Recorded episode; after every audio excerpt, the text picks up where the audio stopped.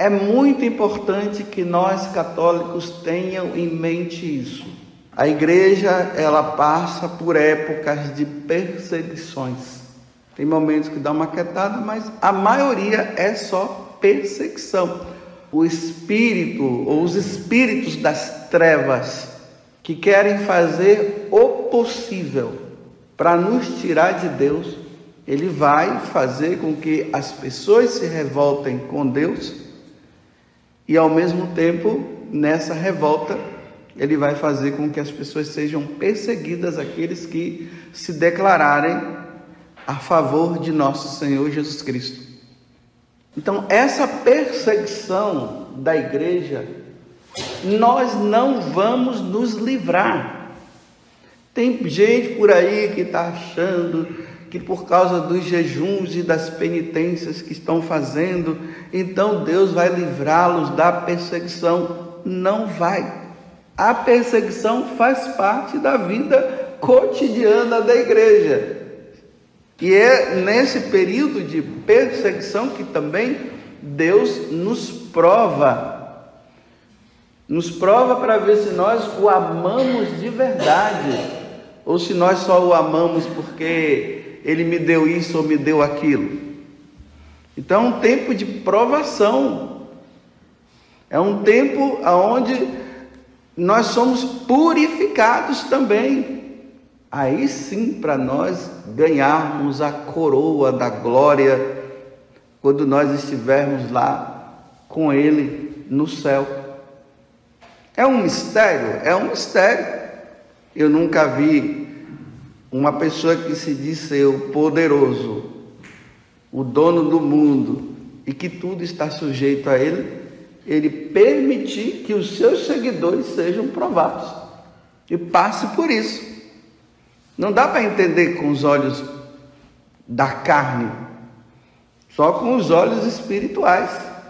E aí nós olhamos para ele, porque nós precisamos olhar para ele e vamos ver que também isso aconteceu com ele. Nós poderíamos questionar nosso Senhor se ele não tivesse passado por essa situação. Mas ele sendo todo poderoso, ele se deixou passar.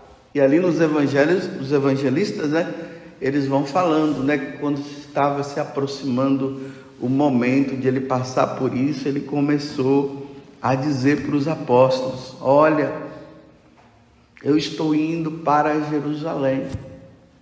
O filho do homem vai sofrer muito por parte dos príncipes dos sacerdotes, dos fariseus e os doutores da lei. O filho do homem, eles vão matar o filho do homem, mas antes de matar o filho do homem, eles vão torturá-lo. Mas ao terceiro dia ele vai ressuscitar.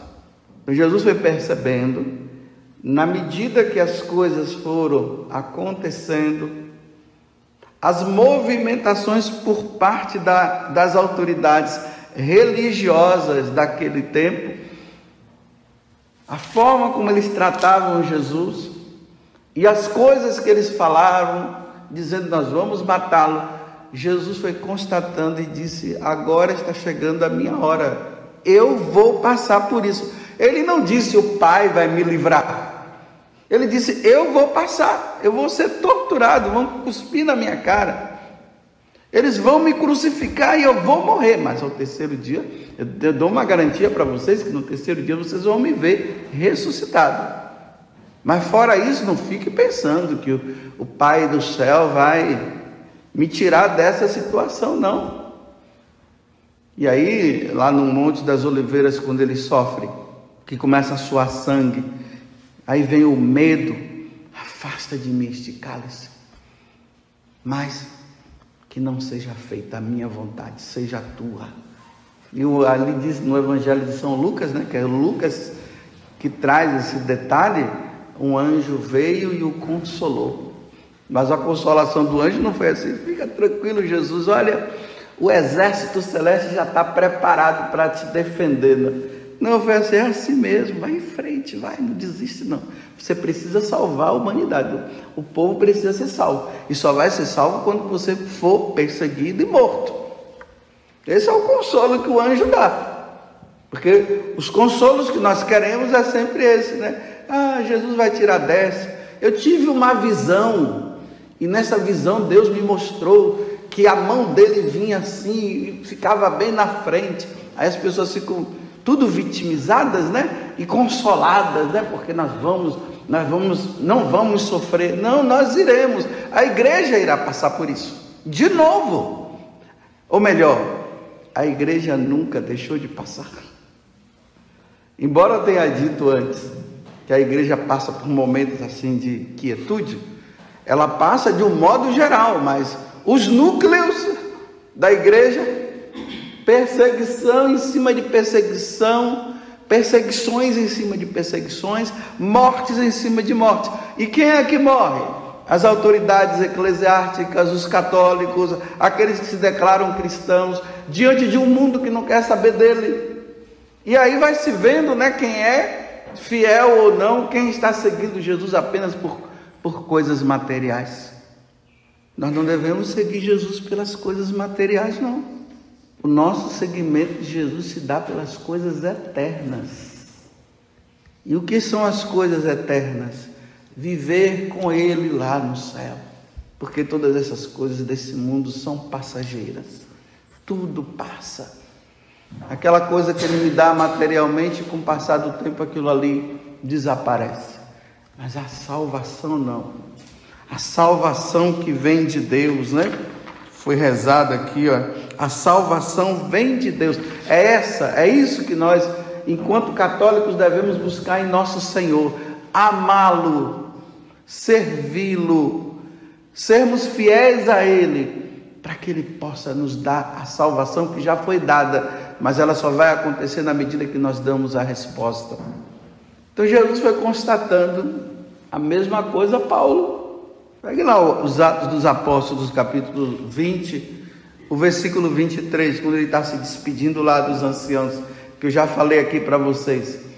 Ele diz assim: Só sei que de cidade em cidade, na medida que ele ia de um lugar para o outro, Filipos, Corinto, Éfeso, e vai lá, prega, anuncia a boa nova, ele foi percebendo uma punhalada daqui, outra punhalada de lá, Aí ele vai constatando, né? Aí ele diz assim: aí o Espírito Santo, tá vendo? Não é uma coisa que, que acontece assim, estava ali rezando, aí o Espírito Santo veio e falou assim: olha, você vai ser perseguido, tal. Não, punhalada de cá, outra de lá, leva ele sei para onde, ele é preso. Constata, aí o Espírito agora, o Espírito Santo só vai dizendo para ele: é isso que te espera, viu? E agora ele está indo para Roma, né? Então ele começa a dizer: cadeias e perseguições me esperam lá em Roma. Ele voltou? Não. Ele ficou com vitimismo? Não. Ele ficou, irmão, reza por mim agora, para que Deus possa me livrar? Não. Ele foi. Se bem que tentaram até impedi-lo, né? Ele disse: sai daí, deixa eu ir. Santo Inácio de Antioquia também foi a mesma coisa.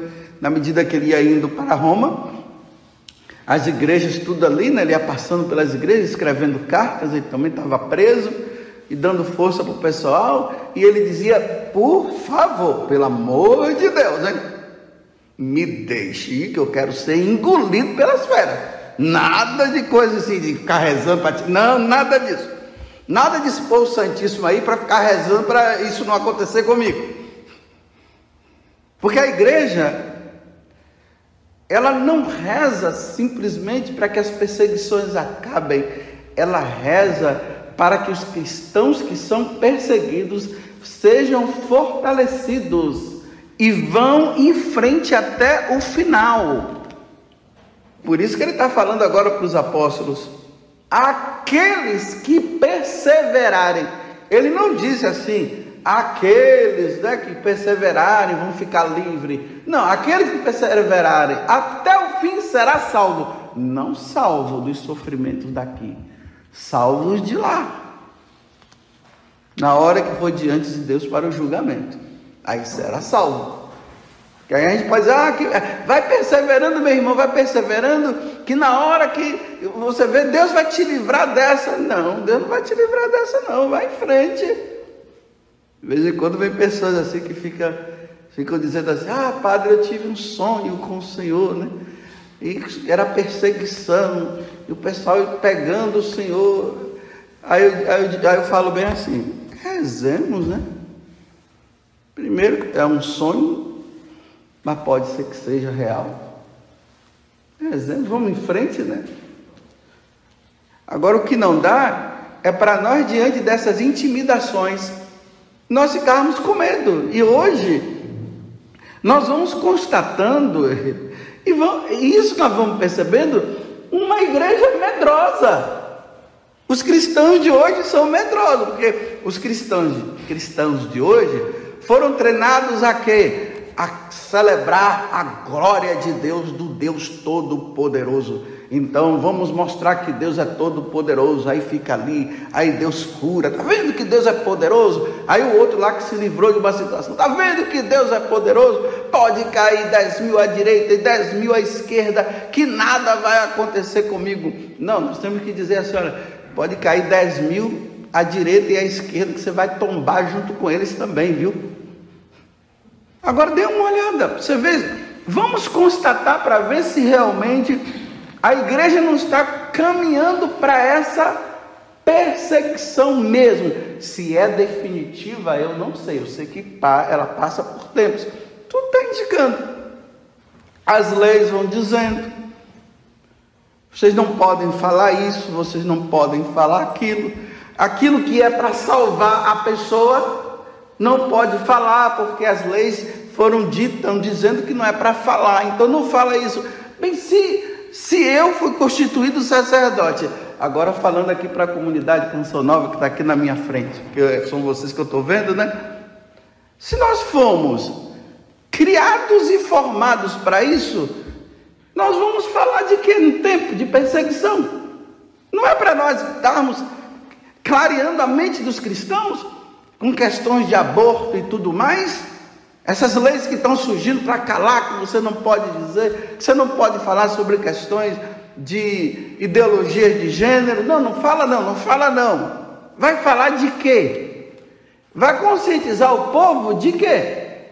Se o povo está indo na onda, as escolas estão ensinando, as universidades estão ensinando, estão fazendo a cabeça dos nossos e os nossos estão sendo influenciados, estão dizendo que é isso mesmo, aí não se fala disso, não vai falar de quê, pelo amor de Deus?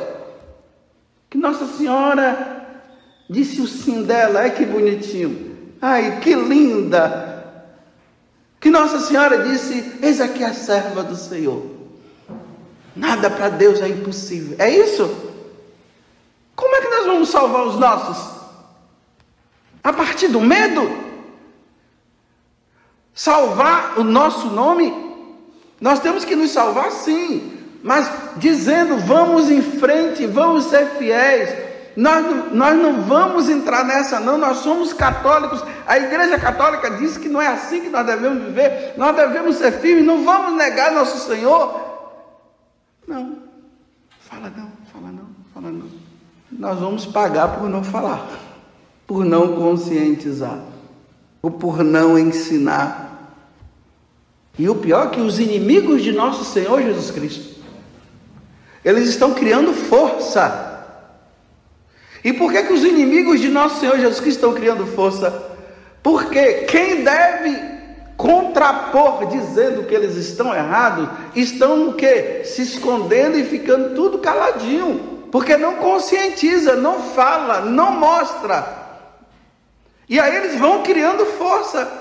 O sacerdote chega lá, fala sobre isso, aí agora ele tem que fazer uma retratação mas que retratação que eu tenho que fazer? Se é a verdade, é a verdade.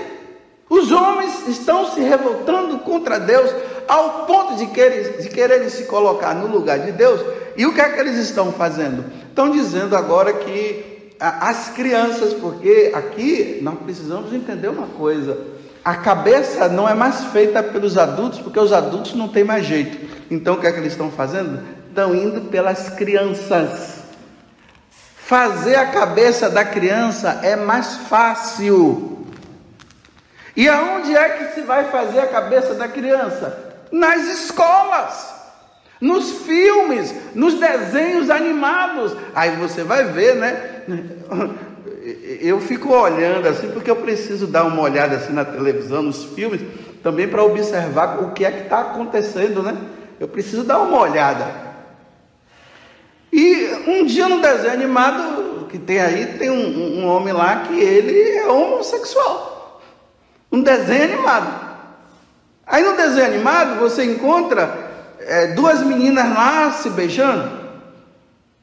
Aí colocam dois animais que são machos vivendo como se fosse casado.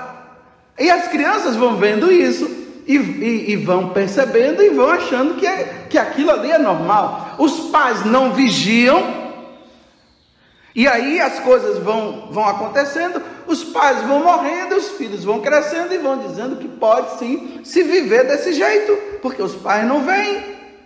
E as autoridades eclesiásticas, quando vai clarear e dizer assim, olha, para nós católicos, e nós temos que dizer isso, para nós católicos, na Sagrada Escritura, na qual Deus fala e na tradição da igreja, lá se diz que um homem não pode deitar com outro homem, porque isso é uma abominação. Então, se isso é uma abominação para Deus, nós não podemos viver, nós não podemos permitir.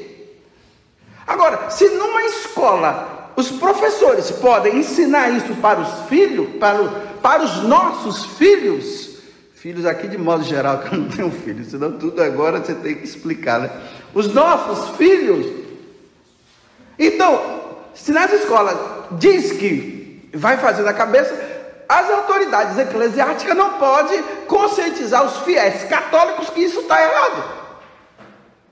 Bem, se as autoridades eclesiásticas, nós sacerdotes, vocês que são, que estão aqui na minha frente, que são os missionários, vocês não podem conscientizar, então faz o seguinte: eu vou tirar minha batina e você tira o nome de consagrado e de, e de missionário. Para quê? Se não ensina o evangelho que salva. Então vamos abandonar tudo, né? Ou senão nós vamos fazer teatro. A gente fica fazendo teatrinho aqui. Não salva. Não leva as pessoas ao, ao arrependimento. Não estou falando que nós vamos ficar debatendo com esse e com aquele, mas se eles quiserem ouvir o que é que a igreja ensina, nós vamos ensinar, mas nós vamos falar para os católicos isso não. Ideologia de gênero para nós católicos não pode, porque Deus não permite uma coisa dessa, Deus não permite que um homem com um homem durma juntos e se casem, Deus não permite que o sacerdote faça o casamento dessas pessoas. Não, aí tudo é, é isso, é aquilo, é homofobia e não sei o que, aí vai falando isso. Não, então Deus é homofóbico. Não sou eu que sou homofóbico, quem é homofóbico é Deus. Porque vai ver lá na Sagrada Escritura, um homem não pode deitar com outro homem.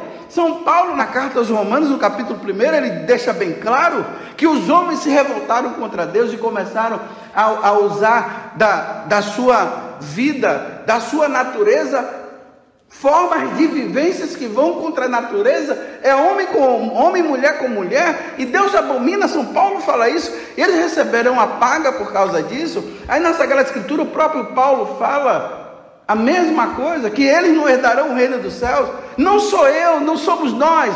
Vão brigar com Deus.